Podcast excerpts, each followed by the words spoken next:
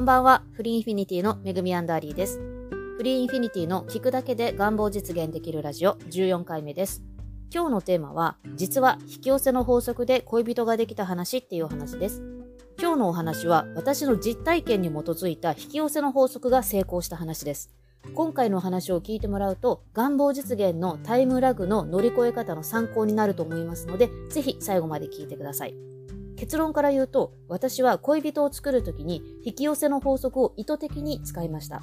そしてそれが叶うまでの間は恋人がいるつもりで生活していたっていうことです。その結果、見た目も性格も自分の理想通りの恋人ができたっていうことです。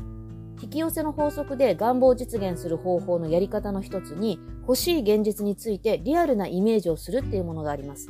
欲しいものや状況が手に入ったところをリアルに感じていれば潜在意識がバグってまだそれが手に入っていないのに自分はこれを持っているんだっていうふうに勘違いしてしまうっていうことなんですけれどもその勘違いが起こった結果として潜在意識はまだ手に入っていない実際の現実の方に違和感を覚えてイメージの世界の方に現実を寄せてくるっていうことなんですよね。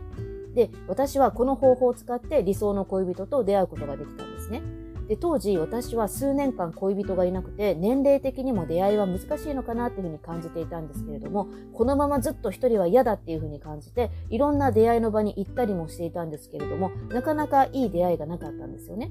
でそんな時に引き寄せの法則を使って恋人を作った人の話を聞いて私も試してみようって思ったんです。でその方法は自分にはもうすでに理想の恋人がいるものとして生活するっていうことでした。で、私は、え子供の頃から空想するのが好きだったので、やってみようっていうふうに思って始めたんですよね。で、理想の恋人の見た目に近い人の写真をスマホにダウンロードしたりとか、好きな恋愛映画や小説、えー、そのね、ストーリーに自分と理想の恋人を当てはめたり、理想の恋人に名前もつけて、その人が日常生活の中で自分と一緒に生活しているところを空想して遊んでいたんですよね。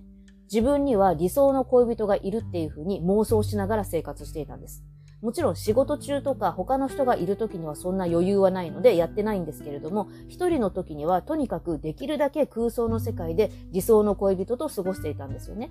で最初は自分がやってることに恥ずかしさがありましたし、時々我に返ってバカバカしいって思うこともあったんですけれども、そのうちにどんどんその妄想が楽しくなってきちゃったんですよ。だってその理想の恋人は何もかも理想通りなので、どんな私でも受け入れてくれるし、すべてのシチュエーションが私の理想通りに進んでいくので、もう本気で胸がキュンキュンするし、ドキドキするしで、もう仕事中もね、この妄想の続きがしたいから、早く休憩時間にならないかなぐらいだったんですよね。で、気づいたら、もうリアルな恋人はいらないぐらいになっていたんですよね。だってどう考えても、リアルな世界にこの完璧な理想の恋人以上の人はいないのが分かっていたし、その時にはね、もうそのイメージ上の恋人と毎日ラブラブに過ごしていたので、本当に満足していたんですよね。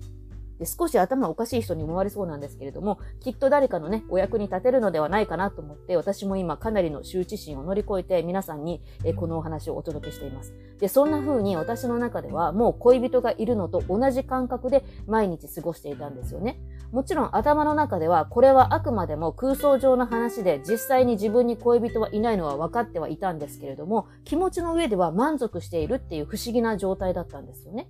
で、その状態が、えー、1年から2年くらい、えー、続いた後で、とある会合で知り合った人が、私の思い描いた通りの見た目の人だったんですね。でもまだその時は知り合ったばかりなので、理想の恋人を引き寄せたとか思ってなくって、ただ素敵な人だなくらいにしか思ってなかったんです。で、まあ性格や考え方も私と結構合っていて、まあ、えー、なんだかんだで徐々に仲良くなってお付き合いすることができたんですね。で、いざお付き合いする時になって、あ、これ理想の恋人を引き寄せたんだなっていうふうに実感できたんです。しかもすごいのが、えー、その人がね、家族から呼ばれている名前と同じ呼び名を私は空想上の恋人につけていたんですよね。なので私は空想の恋人と同じ名前で、えー、現実の恋人を呼ぶことになったんですよね。これ結構すごいなって、えー、自分でも思います。こんな風に自分が実際にイメージした通りの人と今も毎日幸せに過ごしてるわけなんですけれども、私が理想の恋人に出会えたのはうまく潜在意識をバグらせることができたからなんですよね。なぜ潜在意識がこんな働きをするかっていうと、潜在意識はね、目の前で今実際に展開されている現実よりもリアルな感情の方を優先して、その感情を再現するからなんですよね。現実ではなくってリアルに感じている感情の方を優先するんです。目の前の現実も確かにリアルな感情を生み出すんですけれども、私たちをね、空想するっていう力を使ってリアルな現実と同じくらいリアルな感情を生み出すことができるんですよね。例えば、ホラー映画を見て自分は安全な家のソファーにいても、映画の登場人物と同じような恐怖っていう感情を味わうことができるのがこの力です。実際に目の前に起きていることに関係なく、私たちは恐怖や感動といったね、感情をちゃんと感じることができるんですよね。空想だけで感じることができます。この力を使って潜在意識をバグらせて願望を実現することができるということです。で、私の場合は実際のリアルな現実では恋人がいなかったのに、恋人がいるかのようなリアルな幸せっていう感情を長く感じ続けたので、まあ、潜在意識が自分にはこんな恋人がいるんだなっていうふうに勘違いして、まあ、その人と出会える場所へ現実を作っていったっていうことです。で、これって恋愛だけではなくって、どんな願い事にも共通して使える引き寄せの法則のテクニックですので、えー、ポイントをいくつか簡単にまとめておきます。一つ目は、リアルにイメージするときに、心からその状況を信じる必要はないんですよね。実際に私もリアルな恋愛をイメージしてワクワクドキドキしていながらも、これはあくまでも空想であって自分の現実にね、今恋人がいるわけではないっていうことをちゃんと理解していました。なので完璧に妄想の世界の住人になっているわけではなかったんですよね。でも空想している時はとにかくその空想の世界をめちゃくちゃ楽しんでいました。一人でやることなので恥ずかしがらずに空想するときは徹底的にやってみてください。で、二つ目は空想の世界の舞台は現実とリンクさせる必要はありません。私もこの空想をしていた時は普通の会社員だったんですけれども、舞台設定は全く違って仕事も住んでいる家も家族構成も現実の私とは全然違ってました。現実の自分と同じ設定だとどうしても無意識にブレーキがかかる部分があるので、まあ、どうせ空想するならっていう感じで自分自身についても結構大胆なキャラクターで空想していました。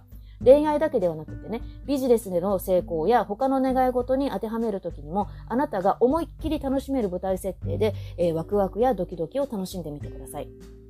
で、えー、3つ目は、その空想が自分の生活の一部になるくらいの期間はやってください。えー、願望実現のためにやるんだっていうスタートだったとしても、その空想が日常にあるのが当たり前になるくらいやると、願望が叶うまでの時間、いわゆるタイムラグが気にならなくなります。タイムラグはね、気にならなければないのと同じなんです。気づいたら叶っていたとかね、叶うまでの間が苦にならなかったっていうことになります。そのためにも、その空想が自分の一部になるくらい、少しでも時間があれば無意識に空想してしまうくらいになるまでやってみてください。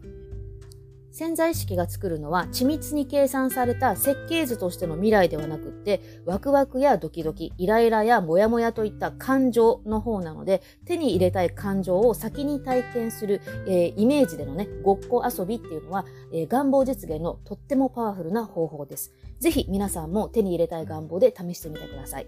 はい。では今日のお話は以上です。また次回を楽しみにお待ちください。